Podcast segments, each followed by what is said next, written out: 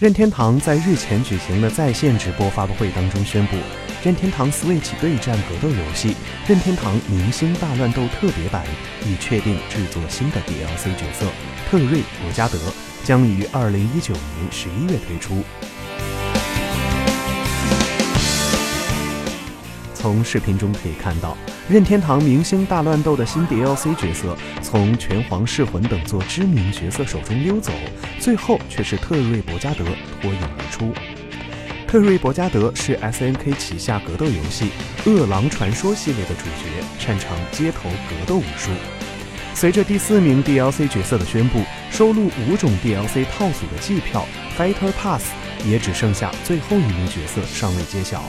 官方更宣布，除了收录于季票包的五名角色之外，还将会追加更多的参战角色。另外，来自 N64 经典《阿邦阿卡大冒险》的 DLC 参战角色阿邦安阿卡也将于近日开放游玩。阿邦阿卡大冒险是目前隶属于